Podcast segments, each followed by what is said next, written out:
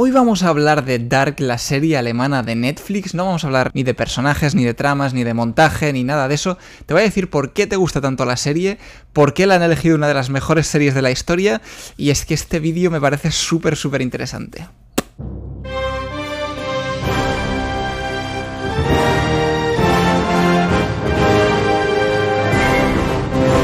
A ver, vamos a empezar diciendo que el tema viajar en el tiempo es súper arriesgado. Es como jugársela. O sea, si tú quieres escribir un libro o un corto o una peli o una serie, te la vas a tener que jugar un montón. Y es muy fácil que la cagues. Entonces, partiendo de la base que hacerlo bien es extremadamente difícil, te voy a intentar explicar esto de la manera más sencilla posible. Es vital desde el principio, cuando creas esta trama, cuando creas esta historia, decidir cómo se van a desarrollar los eventos, obviamente, dentro de la historia. Y para eso tienes que elegir entre dos posibilidades. Puedes creer en el determinismo causal, es decir, que ya todo está hecho, todo ya existe, todas las acciones no se pueden evitar, o una libertad temporal, digamos, en la que los propios personajes puedan irse moviendo alrededor del tiempo, ir cambiando las cosas a medida que ellos van actuando. Entonces esta es la clave de absolutamente toda la serie. Voy a intentar explicarlo aún más fácil. Si tú quieres viajar en el tiempo, está lo que se llama el asesinato del nieto. Espera. perdón, perdón, me lo acabo de inventar. Eh, se llama La paradoja del abuelo. Había leído hace, hace, un tiempo sobre ello, pero no me acordaba del nombre. Se llama La paradoja eh, del abuelo. Entonces, eh, existe, esto existe en la psicología y en, y en, la filosofía. Y se trata de que tú, imagínate como personaje principal, viajas atrás en el tiempo, vas a ver a tu abuelo justo antes de, digamos, crear a tu padre. No hace falta que sea justo antes del acto sexual, sino si, digamos que tu padre todavía no existe, y lo matas al abuelo. De esta manera, si tú matas al abuelo, tu propia existencia ya no sería posible. Entonces ahí entra el conflicto. Esto es lo que carece absolutamente de toda lógica. Y para explicar esto en una historia es muy, muy, muy complicado. Por lo tanto, eh, esa libertad de acción que yo te daba antes como una de las posibilidades, la tienes que desechar porque es que si no, es que no vas a poder coger la historia por ningún lado.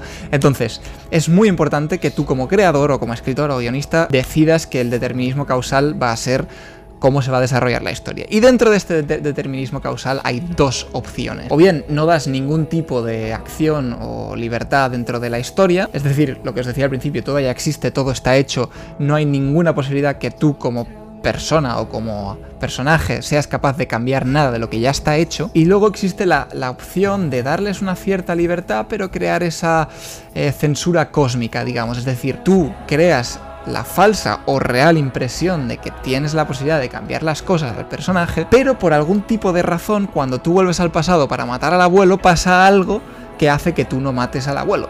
Entonces, simplemente, por ejemplo, podría ser que tú vas ahí, tienes al abuelo delante, lo vas a ir a matar con el cuchillo, pero justo alguien te detiene, o aparece un coche de la policía, o X razón que hace que tú al final tengas que darte media vuelta y decir, bueno, mira, no he podido matar al abuelo. Entonces, planteándonos de esta forma, que espero que se haya entendido bien, es súper divertido cómo esta serie juega con eso. Volviendo al ejemplo del abuelo, tú imagínate que yo, como personaje, en el caso principal del personaje es, Jonas, tú crees que tienes esa libertad de decir, no, no, yo es que si puedo viajar, me lo voy a cargar. Yo, yo me lo puedo cargar al abuelo. Pero realmente cuando lo hago, que es lo que pasa en la serie con un ejemplo que os voy a enseñar ahora, llega el momento y algo realmente lo detiene. Y en el momento en el que él va y está viendo a Mikkel en una escena que ahora os enseño, eh, aparece el Jonas del futuro y se lo evita. Pero yo, como Jonas, yo como personaje sigo pensando, joder, tengo esa libertad. O sea, realmente ha pasado algo que ha evitado que yo lo haga. Das bedeutet, dass Ulrich mein Großvater ist und Martha deine Tante. Das ist doch Schwachsinn. Ich bring Mikkel jetzt wieder zurück und bringe alles wieder in Ordnung. Hast du das noch nicht verstanden? Wenn du Mikkel jetzt zurückbringst, dann greifst du in den Lauf der Dinge ein. Dein Vater lernt deine Mutter nicht kennen. Sie verlieben sich nicht. Sie heiraten nicht. Und du, du wirst nicht geboren. La cuestión es, ese pensamiento que tiene Jonas o que tienes tú de libertad para matar al abuelo es real o no es real? ¿O realmente soy esclavo de algo que ya está hecho y que básicamente no puedo cambiarlo? Y entonces la conclusión que se saca de todo esto es, ¿estoy realmente ya programado para pensar y actuar de forma que no puedo hacer nada para evitarlo, o tengo esa falsa ilusión de sí, sí, crear, no, no, yo soy dueño de mi destino, yo hago las acciones que yo quiero, pero pasa algo constantemente que siempre te lo evita, y entonces la pregunta final es, ¿estos personajes creen que tienen la libertad, incluso en sus propios pensamientos de actuación y de pensar, pero ya está todo predeterminado. Es la ilusión del libre albedrío. Voy yo al final como personaje o protagonista solo a querer hacer las cosas para que confirmen lo que ya está hecho. Joder, es que esta mierda es muy profunda. Es que es muy profunda, es, es, complicado. Es muy complicado. Imaginaos crear una historia sobre esto. Entonces, Dark está planteada con ese eh, determinismo temporal de acción que los personajes van a estar intentando acercarse, salirse, cambiar y no cambiar siempre que ellos puedan, viajando en el tiempo. Buscan cerrar siempre ese círculo con sus propias acciones, el círculo de la causalidad, de decir, no, no, esto está pasando así porque yo en algún momento del pasado o del futuro la he cagado o he hecho esto. Aquí hemos podido ver que Jonas sí cree que él puede cambiar algo, pero no lo vamos a saber nunca. Y esa es la base del suspense. Cuando el propio personaje sabe o cree algo y nosotros lo dudamos es que es la leche. Por cierto, chicos, eh, estoy grabando esto después de muchos meses, así que si os está gustando, le podéis dejar la manita, porfa, y algún comment o sub si no lo sois, y que esas cosas ayudan un montón, de verdad. Y así igual me animo y no me da tanto palo hacer esto. El planteamiento de Dark no es la típica serie de terror o así oscura que digamos. Es un suspense que eh, simplemente mola. Mola porque ya desde el principio nos dan... Eh, o sea, no es un personaje que camina solitario llorando por el bosque y se encuentra un cadáver y eso le cambia la vida. No, no. Son personajes que se aburren, están aburridos, su vida es sumamente aburrida y buscan constantemente esa acción que les aporte algo completamente diferente, moderno y chulo. Entonces, está planteado desde ese punto, para que tú también como espectador digas, guay, es que esto es la leche. Todo esto explicada de una manera sumamente simple es lo que es complicado. Al final, en todo en la vida, quien consigue hacer algo complejo muy simple es porque domina absolutamente todo. Es una de las primeras reflexiones que me impactó mucho, sobre todo eh, de, las que he escuchado eh, del propio director, era decir, le preguntaban, oye, ¿cómo habéis conseguido que tres temporalidades diferentes, ¿no? Al final no confundan a la gente o sean tan iguales, ¿no? Entonces él Simplemente dijo, nosotros sabíamos desde el principio que al crear esas tres temporalidades podía llegar a ser muy confuso para el espectador, por lo tanto quisimos hacer un único mundo. Es un mundo que es exactamente igual en los tres años diferentes en los que está grabado, ambientada la serie. Lo único, dice, que cambia es el maquillaje y la vestimenta. Lo demás es exactamente todo igual. Sí, pues han conseguido mantener esa homogeneidad, ¿no? Y, ese, y esa historia única. Lo que hace una buena película, ¿no? Lo que hace un buen personaje es a ti como espectador plantearte una serie de dilemas morales. Y cuanto más complicados y más complejos y más chungos, mejor. Deberían plantearnos un buen personaje bien desarrollado, bien trabajado, porque la vida es así, nuestra vida es así como sociedad. Nos planteamos dilemas morales constantemente, cada día. Entonces, em, no me vale el dilema moral de mm, ¿dejo a mi novio o no lo dejo? Porque si lo dejo no puedo ver a mis amigos. No, es una chorrada. Al final, los dilemas morales tienen que ser vitales. Tienen que ser, pues como nos plantean en esta propia serie, ¿no?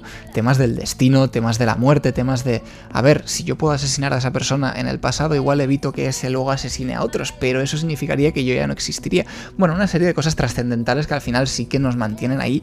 Ay, yo no sé qué haría. Y en esta serie, pues, aparte del destino, también hay dilemas morales de la tecnología, de la naturaleza, ¿no? Esa central nuclear que la sociedad de Vinden no quiere que se expanda, el propio límite de la inteligencia de cada uno de los personajes, ¿no? Hay muchas cosas que son fascinantes. Luego otra cosa que también es fundamental en cualquier película, serie o corto o lo que sea, y es esa capacidad para que tú como espectador conectes bien con la serie, ¿no?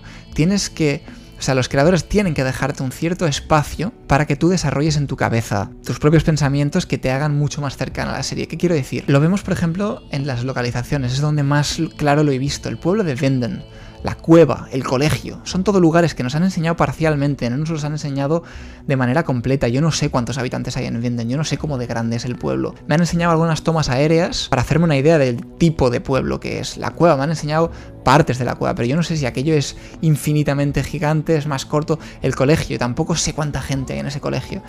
Al final lo que buscan de esa manera, que es lo que es la base del, del suspense y del misterio, iba a decir sisterio, que es una mezcla entre el suspense y el misterio, se me ha ido un poco la castaña, perdón. ¿Qué es lo que se hace mucho con los monstruos en las películas de terror, ¿no? El no enseñártelo para que tú al final, como espectador, lo acabes definiendo en tu cabeza y sea mucho más cercano a lo que a ti te da miedo, ¿no? Y en este caso, pues en el pueblo de Vinden, a nosotros quizás en España no, porque no tenemos ese tipo de pueblos, bueno, quizás en el norte sí, tan frondosos y tal, pero para hacerlos mucho más nuestros, decir, no, mira, mi colegio se parecía mucho a esto.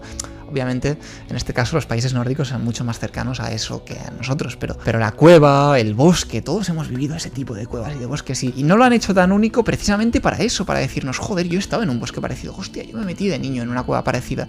Y eso es lo que nos conecta tan profundamente con la serie. Quiero terminar, como he dicho, hablando de la moral.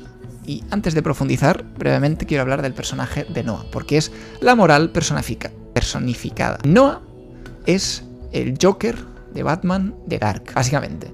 Es un personaje con una moral más que cuestionable, pero que a la vez tiene cosas que hacen que tú conectes y al final te hace cuestionarte también moralmente cosas a ti y a los propios personajes con sus acciones pues los vuelve un poquito locos, pero tiene un trasfondo que es el que digamos pone un poquito de orden en todo esto. Entonces, para mí la clave de esta serie es que todos y cada uno de los personajes fracasan en lo que quieren llegar a hacer y a convertirse. ¿Por qué?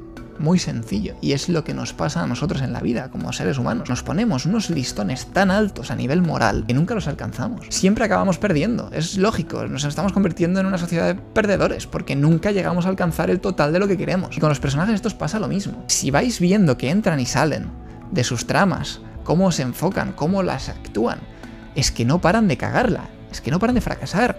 Y entonces ocurren cosas dentro de la serie como son relaciones extramatrimoniales, decepciones a nivel familiar, fracasos, todo, todo, todo, todo. Es porque los personajes piensan que quieren conseguir esto, no llegan y por el camino la cagan. Se desesperan, toman decisiones que no son las correctas. Esto quiero que lo penséis bien.